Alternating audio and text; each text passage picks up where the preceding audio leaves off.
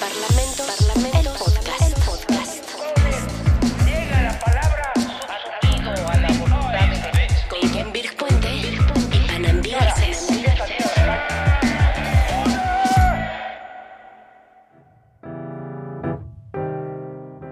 Democráticos, autoritarios y hasta totalitarios. Todos los países tienen uno. ¿Qué es eso que ha transformado la forma en que nuestras sociedades resuelven sus problemas? Sí, parlamentos, legislaturas, congresos, asambleas. Ese espacio para la representación política donde no solo hay debate, confrontación, disputas, diferencias, sino también diálogo, negociación, cooperación y deliberación. Es el lugar donde se aprueban las leyes, se rinden cuentas y se representa al pueblo. ¿Qué pasa ahí adentro? Entendamos mejor el mundo de la vida parlamentaria. Bienvenidos a Parlamentos, el podcast. Hola, bienvenidas, bienvenidos a Parlamentos, el podcast. Eh, me acompaña en la conducción Panambi Garcés. Hola, Panambi. Hola, Kenvir, ¿cómo estás? Muy bien, gracias. Y esta, este día tenemos a una invitada de lujo, que es la diputada Laura Rojas, quien fue presidenta de la Cámara de Diputados de la actual legislatura y fue senadora y ha tenido una larga trayectoria vinculada con los temas legislativos. Muchísimas gracias, Laura, por acompañarnos. No, con muchísimo gusto. Gracias por estar con nosotros. Además, en esta primera edición de un podcast que esperamos que sea de mucho interés para profundizar en lo que sucede en el Poder Legislativo, porque se, se dice mucho y se habla mucho sobre el Congreso. Eh, Estamos muy familiarizados para opinar sobre lo que sucede ahí, pero realmente poco sabemos de lo que realmente ahí está pasando. Y, eh, el episodio lo pensamos con la idea de qué es lo que hacen las diputadas y los diputados porque pareciera como que como que no hacen mucho o al menos esa es la percepción que se, que se tiene y, la verdad es que creo que tiene que ver mucho con la cobertura mediática sobre lo, lo que ahí sucede. Eh, por ejemplo, si vemos en los medios de comunicación la cobertura sobre lo que pasó en una sesión. ¿Cuánto dura una sesión regularmente en la Cámara de Diputados? Bueno, una sesión eh, puede durar entre 5 horas, ¿no? Normalmente empezamos a las 11, 12, 1, 2, 3, 4 más o menos. Eh, puede, puede durar mínimo 5 horas y hay sesiones que pues han durado 20 horas, 24 horas, más de 24 horas. Incluso ha habido eh, sesiones de, de- las cámaras que se han tenido que interrumpir para que los diputados vayan a descansar. Por ejemplo, eh, recuerdo la, la sesión de la Cámara de Diputados donde se aprobó la reforma educativa que tuvieron que tuvimos que sesionar Senado y diputados en ese entonces en una sede alterna porque estaban eh, bloqueadas las, eh, las cámaras por, pues por, por- manifestantes. Y al no tener eh, al, al- al no tener el sistema electrónico de votación y una reforma tan controvertida como esa, en el Senado éramos 128, entonces fue más rápido, pero en el caso de los diputados que eran 500, tuvieron que sesionar, si no mal recuerdo, en dos o tres días, eh, una misma Wow. sesión. Entonces, eh, por- porque, porque la votación, una votación que con el sistema electrónico te tardas cinco minutos en votar, eh, pues eh, imagínate 500, ¿no? De voz, ¿no? Levantar la votación de voz, pues 500 personas, entonces fue muy larga. Entonces, la verdad es que sí puede haber sesiones eh, extenuantes de horas y horas y horas. Y bueno, y por eso es que a veces ha sucedido que de repente cachan a un diputado eh, dormi- Cabeceando. cabeceando, ¿no? Pues de, de 3 de la mañana, De- 4 de la ojos. mañana, descansando los ojos. Y eso es lo que, lo que los medios este, pues publicitan muchísimo, ¿no? Más allá de por qué estaba ahí, qué, qué hora era, qué se estaba discutiendo, cuántas horas llevaba ahí, ¿no? Entonces, eso, eso impacta muchísimo. Sí. Y debe ser frustrante que de, no sé, de una sesión tan larga y tan intensa, con un tema tan importante, eh, la cobertura mediática sea sobre el diputado que se estaba pestañeando o sobre el que se estaba comiendo un sándwich y además que sea de un minuto en el noticiero o de un minuto o, o de una notita pequeña en el periódico cuando todo el trabajo que hay atrás, ¿no? Claro, justamente como lo decía Laura, de esta dinámica que hacen los medios de comunicación de reportar lo que sucede al interior de las cámaras o del Congreso y al final terminan alimentando pues como esta narrativa que los propios medios tienen, muy de show, muy de espectáculo, muy de la estridencia y recogen justamente el diputado que estaba comiendo, el que se hizo un discurso ahí muy estridente, el que insultó a alguien más, o sea, en este, en estos, eh, en estas escenas que pudieran ser desafortunadas, muy propia de, pues, de cualquier espacio de trabajo en donde todos en algún momento comemos, en algún momento tenemos alguna clase de exabrupto, pero justamente al reportar solamente eso, si de por sí la ciudadanía no tiene mucho conocimiento de lo que pasa al interior, pues mucho menos les quedan ganas de, involucrarse, ¿no? Y por ejemplo, en el ejemplo que nos ponías de esta sesión de la reforma educativa, no me imagino las horas en la que los cuerpos de asesores, los propios legisladores tuvieron que investigar, revisar el detalle de los articulados, cómo, qué impactaba en, en ciertas formas, por ejemplo, en este, en este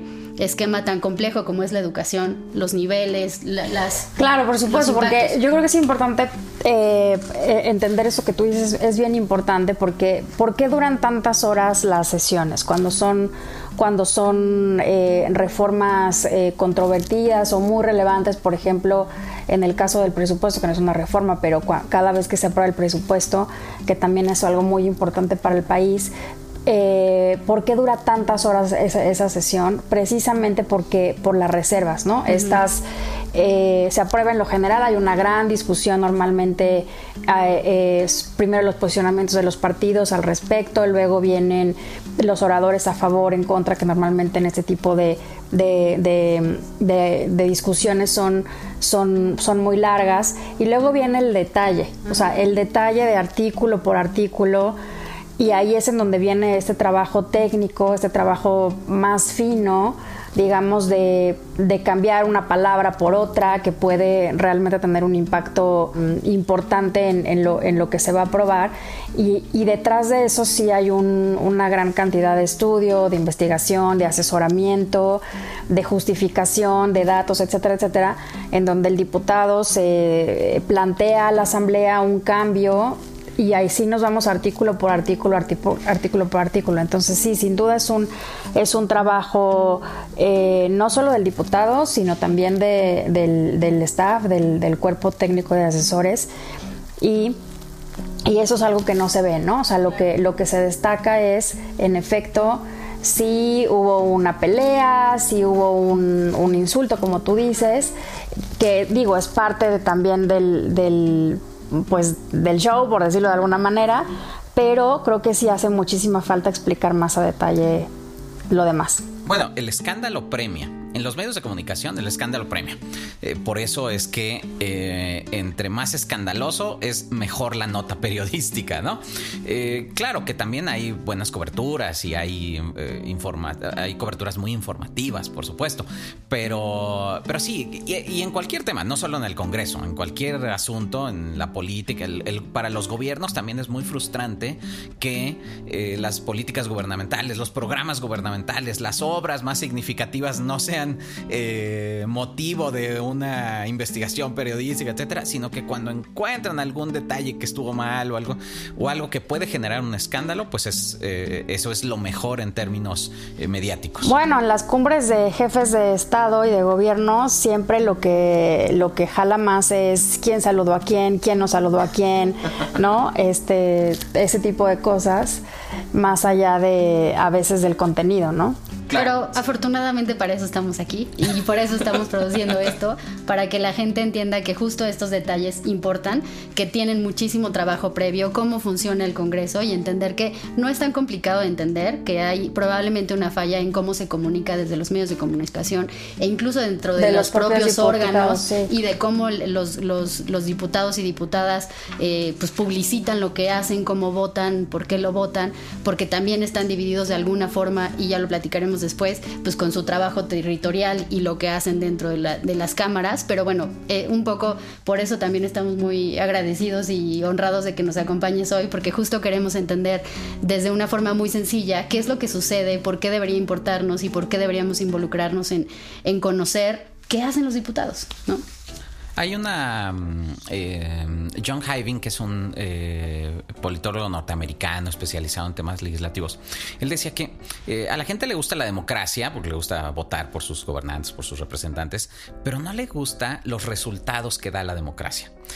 No le gusta, por ejemplo, la incertidumbre, no le gusta los procesos, no le gusta observar los procesos para la toma de decisiones, sino que esperaría que los gobiernos o las autoridades fuesen como silenciosas y eficaces. Es decir, que le resuelvan los problemas, que no estén eh, debatiendo, discutiendo, etcétera. Dice, y eso es contra natura de cualquier congreso, porque en el congreso, pues obviamente son decisiones colectivas, son procesos legislativos lentos, ¿no? y vamos viendo además cada una de las etapas. Y eso puede ser muy frustrante para el observador, para quien ve lo que está sucediendo, porque entonces dice, es que nunca se ponen de acuerdo, eh, siempre están peleando, eh, o eh, por el contrario, los resultados nunca son óptimos, pues porque, porque es muy difícil poner de acuerdo distintos intereses y al final el producto no satisface del todo a todos, sino que es un poquito lo que se puede lograr, ¿no? Como en esta, lo que siempre se dice, se aprobó lo que se pudo, no lo que se quería, ¿no?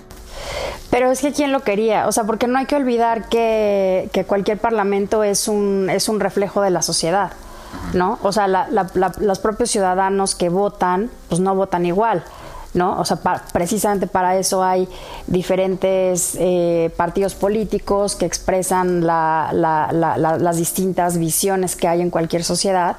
Y entonces, bueno, pues por eso es imposible que haya, bueno, no, no imposible, porque sí ha habido muchas, muchas reformas, mu- muchísimas más son en las que ha habido en la historia de, de, pues yo creo que todos los parlamentos del mundo unanimidades eh, o acuerdo, ¿no? Eh, aunque, pero siempre se publicitan otra vez mucho más en donde hay desacuerdo, pero eh, ese acuerdo es producto de la negociación, es producto de ceder en la visión y es producto, to- todos ceden un poco eh, su visión original de las cosas, pero es importante partir de esa base, o sea, hay, hay visiones distintas porque, pues porque es tal cual el, el reflejo o el espejo de, de la sociedad, ¿no?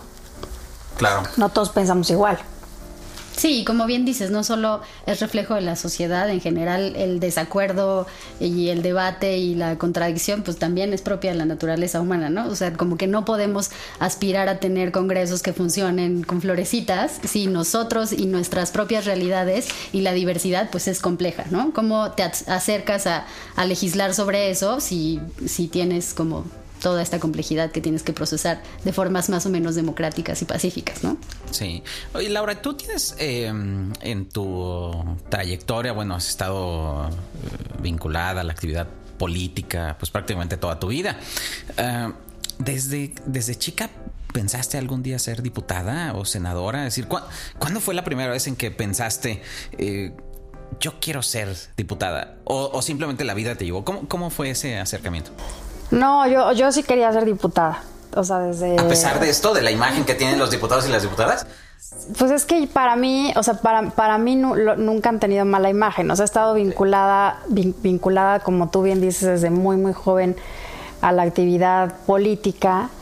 Y, y mi primer trabajo, bueno, no mi, no mi primer trabajo, pero mi primer trabajo ya, digamos, formal, eh, vinculado a lo, que, a lo que yo estudiaba, todavía estaba en la, en la universidad, estudiando precisamente ciencias políticas, eh, fue en la Cámara de Diputados, fue como asistente a un, como asistente de un diputado. Entonces yo sí me acuerdo perfecto que fue en la 57 legislatura y entonces la primera vez que yo entré al pleno de la Cámara de Diputados, ahí dije, yo quiero ser diputado. Porque el pleno, digo, el pleno, el pleno de la Cámara, de la Cámara de Diputados de México es, es imponente. Yo he tenido también por mi trabajo parlamentario la oportunidad de, de visitar muchos parlamentos en el mundo, muchos, y sí les puedo decir que el pleno de la Cámara de, de Diputados de México es, yo creo que, si no el más, yo creo que, yo creo que sí es el más imponente.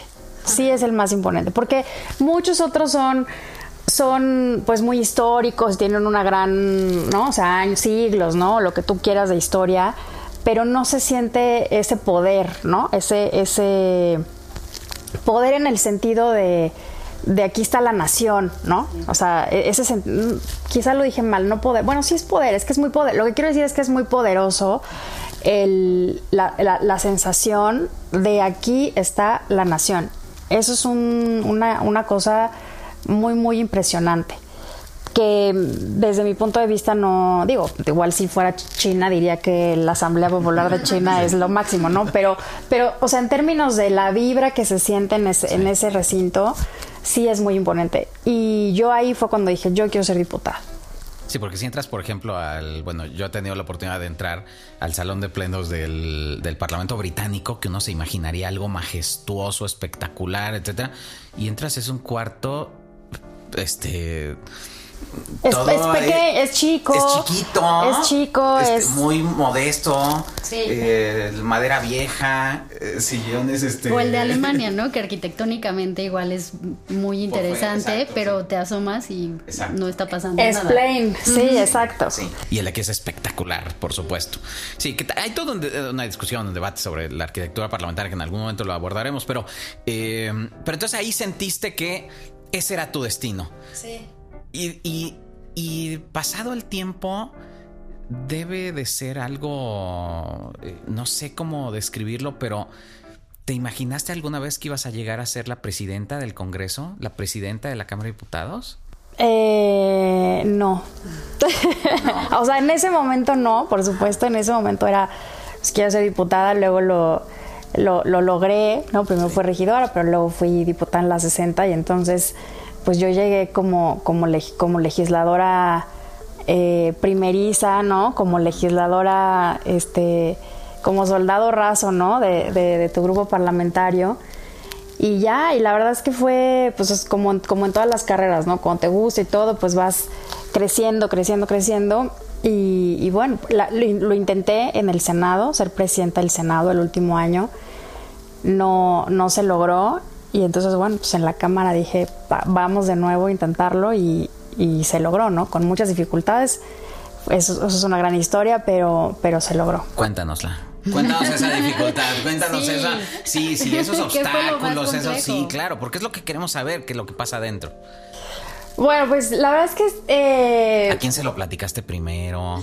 Eh, y, y- y quiénes te apoyaron? ¿Quiénes fueron tus Fíjate que fue, o sea, yo, yo ya lo, yo, ya lo, yo ya lo tenía en la cabeza, pero no se lo había platicado a nadie. Entonces llegó un compañero que, que se llama Felipe Fernando, diputado de Querétaro, que además que se religió ahorita precisamente, que es un gran amigo mío. Y él fue el primero que llegó, me acuerdo perfecto que llegó y se sentó a- eh, al lado mío en, en la curul, la- en la curul que estaba al lado en una sesión y me dice, eh, oye, algo así, ¿no? Me dijo, oye, Lau, yo creo que tú deberías de, de buscar ser presidenta de la Cámara.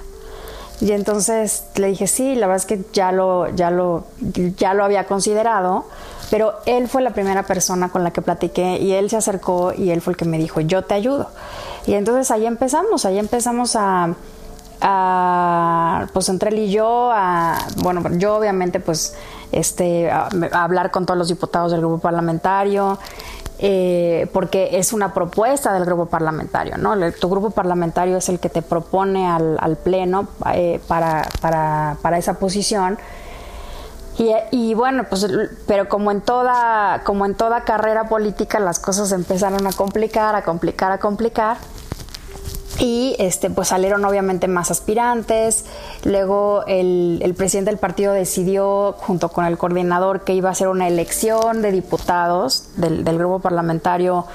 Eh, entonces quien ganara la votación es quien iba a ser propuesto, pero luego dividieron el año legislativo en dos para que fuera un hombre y una mujer. Entonces, bueno, fue todo un tema, la elección interna y bueno, ya fue como ir sorteando cada obstáculo, cada obstáculo. Al final, eh, eh, y luego se decidió que iba a ser, que iba, eh, que, el, que el hombre y la mujer, primero iba a ser, los primeros seis meses iba a ser la mujer y luego el hombre, porque veníamos de tener un presidente hombre, que era Porfirio Muñoz Ledo, Que además quería seguir de presidente de la. Cámara, ¿no? Sí, es que ahorita les cuento la parte, la parte digamos ya de la cámara, Ah, ¿no? O sea, la parte interna del grupo fue lo primero. Sí. Eh, pero los hombres se rebelaron y dijeron, no, ¿por qué van a ser primero las mujeres? Esto tiene que ser parejo, el que saque más votos va primero. Y entonces, bueno, para no hacerles ya el cuento largo, este, digamos, del primer lugar de hombre y del primer lugar de mujer que quedé yo, el primer lugar de hombre sacó tres votos más, sospechosamente. Y entonces nuestra primera propuesta fue eh, un hombre. Pero entonces ahí viene el resto de la Cámara de Diputados, que dicen, no, a ver, espera tantito. O sea, el presidente o presidenta es de la Cámara y tiene que ser aprobado, votado por siete grupos parlamentarios y pues el PAN propone, pero ahora sí, como decía Fox, el Pleno dispone, entonces, o los diputados disponen. Entonces eh, dijeron, no, no, no, no nos parece buena idea que, que se divida el año legislativo en dos y no nos gusta esta persona que propusiera. ¿no? Al hombre. A mí me encantaría preguntarte, ¿cómo fue que en estas pláticas previas que tuviste con tus, con tus colegisladores, qué era lo que les proponías o cuál era como tu agenda o tu enfoque de decir, quiero ser presidenta para hacer qué? ¿Por qué era importante para ti o cuál era lo que, qué era lo que estabas proponiendo o por qué eras una mejor opción frente a los demás? Bueno, pues yo creo que, yo creo que era, eh, o sea, en primer lugar las cartas de presentación pues son la experiencia, ¿no? Ya había sido diputada, eh, presidenta comisión en ese entonces, senadora, presidenta de dos comisiones, eh, había estado en la mesa directiva también, en algún momento en, la Cámara de Diputados y en el Senado, en la comisión permanente. Entonces, bueno, primero es pues tener ya una experiencia ¿no? previa como, como legisladora. La otra era, eh, o sea, yo, yo les decía mucho, yo creo que tengo un perfil que puede transitar con los otros grupos parlamentarios, porque no, no es nada más que te, que te propongan, insisto, sino que te voten los demás, o sea, que puedas generar confianza en los otros grupos parlamentarios. Entonces, mi perfil, que siempre ha sido un perfil conciliador, de construcción, de diálogo, y que pues ya me conocían también otros legisladores, diputados de otras legislaturas en el Senado y en la Cámara. Entonces eso me permitía transitar. Era ideal para el perfil de la mesa directiva. Pues yo, yo así lo consideraba, de entre todos los que aspirábamos en ese momento, creo que, que yo era uno de los perfiles que mayor que, que, podía transitar. Entonces, Oye, ¿y ser mujer era un obstáculo o por el contrario, era un beneficio para lograr la presidencia de la Cámara? Yo creo que en, en ese momento ser mujer ayudó. Eh, ayudó porque había una. Era, es la legislatura de la paridad, es la primera legislatura en la que tenemos eh, prácticamente 50-50 y había un, un movimiento, digamos, entre las diputadas, pero también fuera de la Cámara eh, pidiendo que, hubiera una presidenta mujer. Entonces, en ese momento sí, sí ayudaba que fuera, que fuera mujer. Y como les decía, eh, no, no transitó el perfil de, hombre que propusimos en ese momento. Y entonces, bueno, eso, pero eso, eso lo no lo decidió el PAN, lo decidieron los, los demás grupos parlamentarios. Claro, porque se requiere el voto de las dos terceras partes del Pleno para elegir presidencia. Y, eso, y eso ayudó que me quedara el año completo eh, y bueno, pues que ya. Pero bueno, aún así, o sea, fue, fue, un, fue un proceso muy, muy complejo, porque sí, porque Porfirio se quería reelegir, querían cambiar la, la ley para que Morena pudiera presidir los tres años. Y bueno, eh, el día que se tenía que elegir la, la, nueva mesa directiva, lo que estábamos haciendo en lugar de elegir la mesa directiva era discutiendo la iniciativa de reforma a la ley orgánica. O sea, ya estaba en el Pleno discutiéndose eh, y estaba el debate a todo lo que daba. Fue un debate súper duro de un lado y de otro, hasta que, bueno, tuvo que intervenir directamente el presidente de la República para decir no, no vamos a cambiar la ley para beneficiarnos a nosotros, bla, bla, bla. Y entonces Porfirio sale y dice, bueno, ya, ¿no? O sea, ahí muere, no, ya desistimos de este intento y, eh, y pues se retira, ¿no? Esa, esa discusión de, de, la sesión y entonces ya pasamos a todo lo demás, que también fue, la ya fue cuando proponemos a esta persona, a este compañero que fue una votación tres en contra, hasta el otro día me votaron a mí dos veces en contra, la tercera vez a favor, o sea, fue muy, muy estresante, muy complicado ya no era por mí, sino porque no les gustaba la secretaria, pero porque no les gustaba el vicepresidente, pero porque no, ¿no?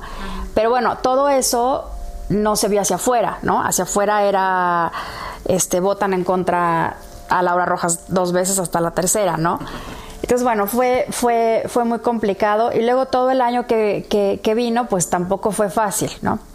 Pero, pero bueno, al final, al final lo, lo sacamos adelante. ¿Y cuál crees que ha sido el momento más difícil de tu presidencia de la Cámara de Diputados? El momento más difícil fue la, la sesión de presupuesto de, de, ese año, la sesión donde, tuvimos que votar el presupuesto. Eh, estuvimos bloqueados durante 10 días, entonces fueron días muy, muy complicados en términos de qué haces con los manifestantes. Eh, o sea, obviamente nadie se quería confrontar, nadie quería que hubiera lastimados, ni mucho menos, nadie, nadie estaba en ánimo de, de, pues de pedir, digamos, el, auxilio de la fuerza pública, aunque está en la ley, pero pues nadie estaba en ese ánimo. Tú puedes solicitarla, ¿no? Tú como presidenta de la Cámara puedes hacer solicitar el uso de la fuerza pública. Ah, así es. El presidente presidente de la Cámara tiene, tiene esa facultad, pero nadie estaba en ánimo de hacer eso. Y al mismo tiempo tienes la presión de que el país necesita un presupuesto, o sea, no puedes dejar al país sin presupuesto. Entonces, fueron días muy complicados y al final se decidió eh, por todos los coordinadores de los grupos parlamentarios, incluyendo el del PAN, eh, pues ir a sesionar en una sede alterna para, para, para votar el presupuesto y al final eh, mi grupo parlamentario decide no acompañar esto, no, no ir, no, no ir, incluso se me pidió que no convocara la sesión.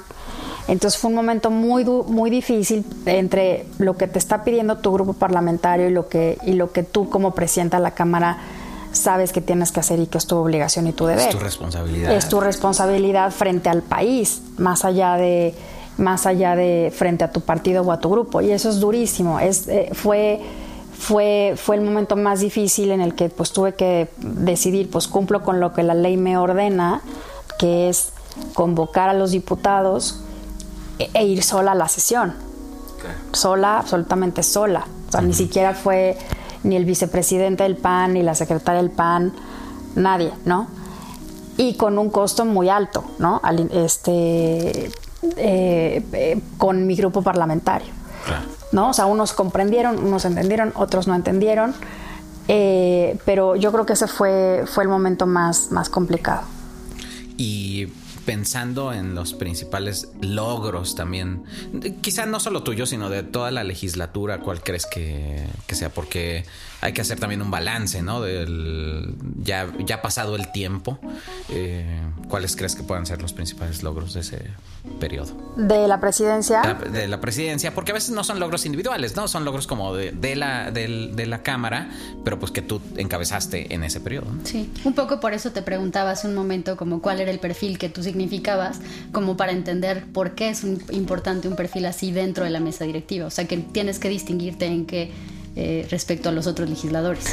Mira, yo, yo, creo, yo creo que un, logro importante fue eh, precisamente basado en este, en este perfil conciliador y de construcción y de diálogo, fue el grupo plural eh, para la igualdad sustantiva que, que, creamos durante ese periodo, ¿no? que fue un, yo estoy muy acostumbrada a trabajar con compañeros de, de los otros grupos parlamentarios, o sea, a lo largo de, de mis años como legisladora lo he hecho en muchos temas, lo hicimos en cuando se creó el Sistema Nacional Anticorrupción, el Sistema Nacional de Transparencia, el Sistema Nacional de Archivos, lo, la reforma de protección de datos personales o la, o la reforma a la ley del Servicio Exterior Mexicano. Y entonces ese mismo modelo lo, o ese mismo método, digamos, de, trabajo lo, lo, replicamos ese año eh, convocando a un, a un grupo eh, integrado por una diputada de cada grupo parlamentario, de todos, de los siete, del siete ya no me acuerdo, ocho grupos parlamentarios, y, eh, y, las presidentas, que casualmente eran mujeres todas, de las comisiones que tenían que ver con la agenda de igualdad, ¿no? de, igualdad entre mujeres y hombres. Entonces, ese grupo la verdad es que funcionó muy bien, era un, era un lugar de encuentro. La única regla es, aquí solo vamos a avanzar los temas de consenso. ¿no? O sea, lo que nos une, que al final del día es muchísimo en los temas de igualdad, y avanzamos un chorro de cosas. O sea, lo que hacíamos era este, priorizamos los dictámenes que vienen de las comisiones para que se pasen al pleno lo más pronto posible. Y, y, teníamos una interlocución, abrimos unos canales de interlocución con muchísimos actores eh, internos y externos que tenían que ver con la agenda de igualdad y avanzamos muchísimo ese año en, las reformas en, materia de violencia, en, violencia eh, de género, eh, paridad, etcétera, ¿no? todo lo de menstruación digna, el sistema nacional de cuidados, o sea, muchas, muchas reformas que se pudieron avanzar en, ese, en esa materia. Y el otro gran, el otro pues gran logro, digamos, que no, no fue menor, pues fue mantener funcionando la Cámara de Diputados cuando nos llegó la pandemia, que fue sentar las bases de eh, cambios eh, tecnológicos y de, pues hasta de mentalidad, ¿no? Eh, de, cómo hacerle para que la cámara no dejara de funcionar mientras eh, cuando no podíamos sesionar presencialmente ni en, ni en, comisiones ni en el pleno y fue eh, pues sentar las bases para que en este último periodo, en este último año legislativo, la Cámara ya contara con sistemas eh, telemáticos y para que pudiéramos funcionar como funcionamos todo el año. Todo el año estuvimos en sesiones semipresenciales y en el y en y, todavía en el segundo año que estaba yo presidiendo pues inventarnos no formas de votación porque todavía no teníamos una reforma que nos habilitara eh, a, a, no sesionar presencialmente entonces bueno pues un sacamos un reglamento que de contingencia para que solamente una parte de los diputados pudieran estar presentes a la votación, un rollo. Entonces, eh, eso eh, pues no, no fue menor, ¿no? Fue, fue un trabajo también eh, muy, muy retador y, estar pendiente que la gente no se contagiara y bueno, fue todo un, un tema manejar, digamos, la, el funcionamiento de la Cámara en la pandemia. La operatividad, ¿no? Claro. No, debe haber, debe de ser altamente estresante una responsabilidad de ese tipo, porque ahí sí, eh, pues bueno, si, si uno se equivoca en el trabajo, en, tu trabajo, este, pues bueno, lo, enmiendas, etcétera. Para que, aquí los costos son eh, costos para todo el país. Es decir, si no se aprueba el presupuesto, pues el, presupuesto del país no está disponible, ¿no? Hay, hay, un caos al respecto. O no sé, muchas otras cosas. Un, un momento eh, que quisiera que nos platicas eh, o platicábamos Panambi y yo sobre este tema eh, hace poco, es el tema de la famosa controversia constitucional que presentaste eh, y que también supongo o suponemos que te representó algunos costos al interior de la Cámara, sobre todo con, la mayoría. Cuéntanos un poco el contexto y, lo que sucedió. Sí, bueno, pues esa, e, esa controversia mm, eh, a ver, yo, yo, yo tengo también mucho, mucho tiempo con una posición muy clara frente, frente a, cómo debería de, manejarse el tema de la seguridad pública en México.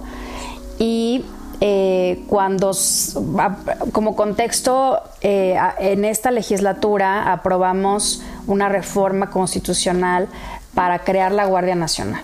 La, Guardia, la Guardia Nacional y en, uno de los transitorios de esa reforma eh, se establece que sí, que el Ejecutivo efectivamente tiene la facultad de hacer uso de las Fuerzas Armadas para cumplir tareas de seguridad pública em, bajo ciertas condiciones. ¿no? Son, son ciertas condiciones que, que se retoman de una sentencia de la Corte Interamericana precisamente a raíz de un montón de casos eh, que durante todos los años en los que eh, el ejército y, la marina han estado a cargo de las tareas de seguridad pública, pues se han controvertido o se han llevado a esas instancias internacionales. Entonces, lo que es un hecho es que eh, el Estado mexicano ha fallado, ha fallado en una de sus tareas más esenciales que es proveer de seguridad pública a los ciudadanos y se ha hecho necesaria la presencia de las Fuerzas Armadas. Eh, ellos, pero no tenían un marco legal, ¿no? Por eso en el, en el sexenio anterior se aprobó la, la ley de seguridad interior, que como no tenía asidero constitucional fue declarada, fue declarada inconstitucional. Con el nuevo gobierno, el presidente López Obrador y su promesa de desmilitarizar eh, la, la seguridad pública, dice, bueno, vamos a por fin tener una policía que va a ser la Guardia Nacional y en casos excepcionales usaremos al, al ejército y a las fuerzas y a la marina y se, entonces ya lo aprobamos en la Constitución para que no fuera inconstitucional. Ya, todo mundo feliz, aprobamos, eso fue por unanimidad y más o menos a los seis meses de eso, apenas seis meses, el presidente vuelve a, a sacar a, a, las, a las Fuerzas Armadas en estos temas a través de un decreto que además no cumple con, lo, con, los, con las condiciones que les, que les platicaba yo que se establecieron en la Constitución.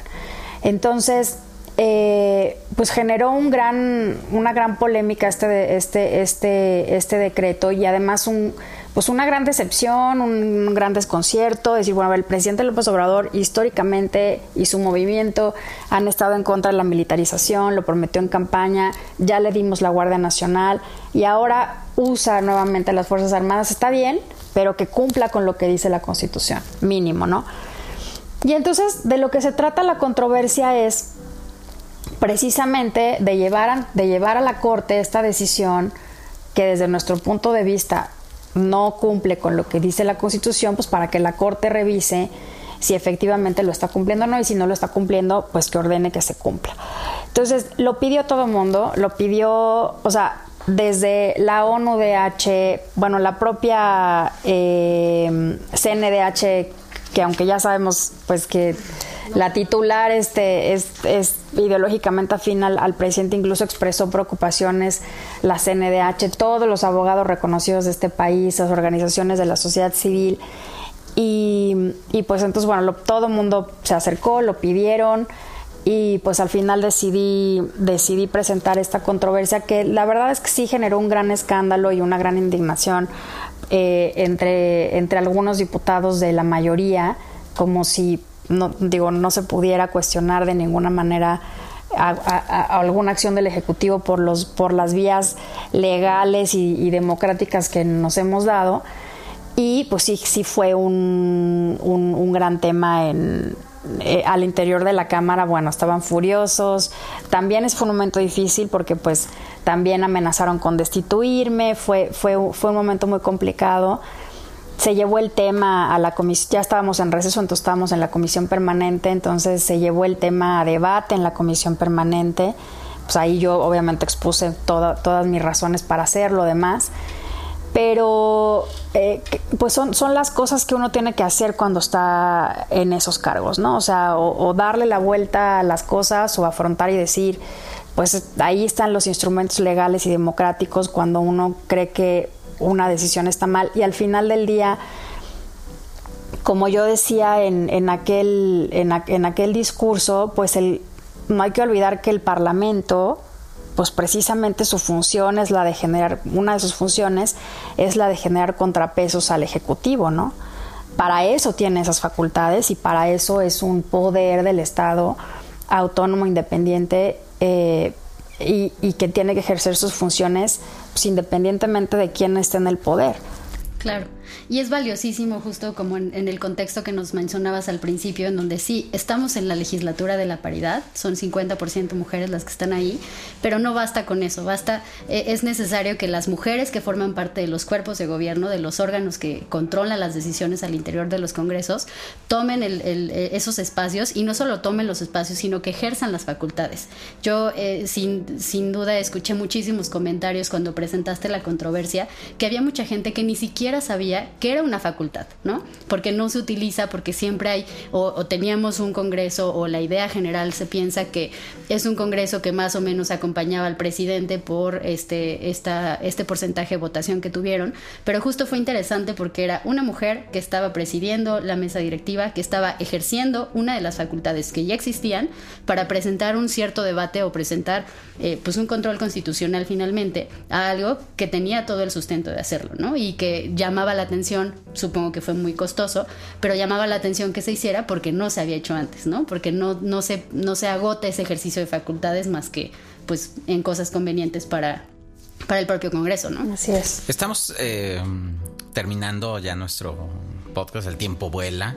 Quisiéramos preguntarte muchísimas otras cosas. Quizá vamos a tener que volver a invitarte para una segunda eh, para un segundo episodio. Lau, pero seguro no todo es seriedad en la Cámara de Diputados, ¿no? Yo creo que debe haber también anécdotas eh, chistosas, ¿no? No lo sé. ¿Qué fue lo más gracioso que te pasó? Que dijiste, nunca me imaginé estar en esta situación dentro de la Cámara. Bueno, pues recuerdo una vez que eh, recibimos a un grupo de, ciudadanos que, llevaban una iniciativa ciudadana. Ves que ahora ya no solo los, diputados y los senadores y el presidente puede enviar iniciativas, sino también un grupo de ciudadanos que juntan firmas y demás. Entonces me dicen eh, el, equipo, oye, vamos a recibir este, un grupo de ciudadanos que nos van a traer la iniciativa, una, una iniciativa de reforma a la ley del agua. Ah, pues ok, recíbanlo ustedes, ¿no? Entonces estaba el secretario de Servicios Parlamentarios y el secretario técnico de la mesa, entonces ya terminan. Yo estaba en la oficina, entonces suben y me dicen, oye, por cierto, este, estaba Rubén Albarrán, el Tacubo, no sé qué. Yo, ¿cómo que estaba ahí? ¿Por qué no me dijeron? Yo soy súper fan de Café Tacuba, pero fan, fan, fan. Entonces, yo, no, ¿cómo crees? ¿Ya se fue? No, no nos ha ido, tráiganmelo. Y entonces, y entonces ahí va los de, los de, no sé, lo detuvieron en la puerta, oiga, que la presidenta lo quiere recibir, no sé. Entonces, lo regresan a la oficina, pero yo así súper seria, ¿no? No, bueno, qué bueno que trajeron No la iniciativa de la ley. estilo, no podía, yo estaba súper seria. Y entonces, este, me- o sea, ya lo pla- platiqué con él y todo, de la, de de la- ley del agua, y ya se fue, ¿no? Y entonces me dice mi técnico, ¿cómo? ¿No le pediste un autógrafo? Ni te tomaste una foto ni nada. Y yo, no, pues la verdad es que ya no se me hizo como como, no- como él estaba en su papel de activista, de ciudadano y todo, pues ya no se me hizo plan ponerme yo en plan de groupie, pero la verdad es que fue como, como muy chistoso y sí me arrepentí de no haberle pedido la foto y el autógrafo, pero eso fue una anécdota muy chistosa. Algarán, si nos Ándale, estás viendo, un la, la presidenta de la Cámara se quedó con las ganas de pedirte un Una autógrafo, una foto. Pero bueno, eso fue chistoso. Muchas gracias por compartir.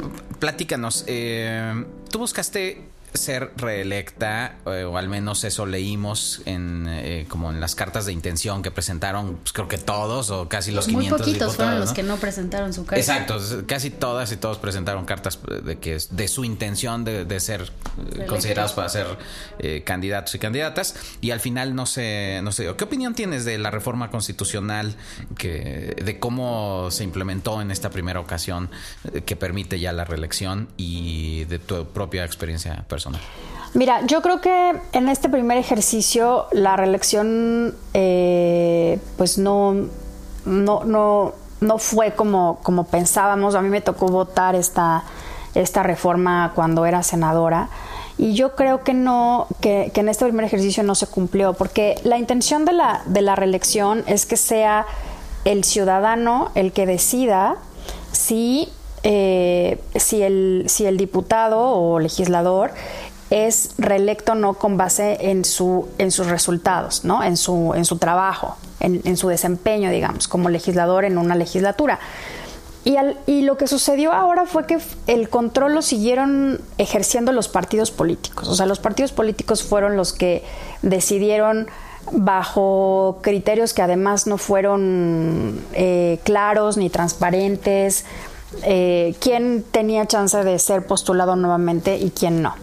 Entonces, yo creo que eso se, se debería de corregir, se debería de, de revisar. Digo, va a ser evidentemente muy difícil que, que, este, que los partidos políticos, este, ¿no? Este, que los diputados cedan el control, cedan ese control exactamente de, de, de quiénes son los candidatos, pero yo sí creo que, que, no es la idea, ¿no? Hubo una rotación muy grande, so- so- solamente me parece 120 y tantos diputados de los 500 se reeligieron, no recuerdo exactamente cuántos fueron postulados, pero no fue, o sea, a lo mejor 200 de los 500 fueron postulados nuevamente.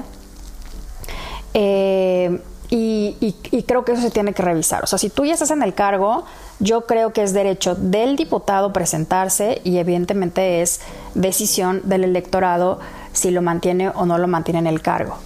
pero al final del día siguen siendo las dirigencias de los partidos los que, los que siguen controlando eh, con base en criterios internos quiénes son los que, los que pueden aspirar a, reelegirse. De acuerdo. Dirías que es una reforma perfectible completamente. O sea, que en esta primera experiencia permite mejorar el proceso tal vez para el futuro. Exactamente. Yo creo que eh, sí, yo creo que se tienen que mejorar los, los mecanismos. Bueno, y también eres optimista. Sí se puede revertir la, la mala imagen de las diputadas y los diputados. Sí hay forma de hacerlo. Mira, yo, yo creo que también, yo creo que sí. Digo, no está fácil, no, no, no es algo fácil. O sea, eh, pero, pero yo, yo creo que la reelección eh, precisamente puede ayudar a eso, ¿no?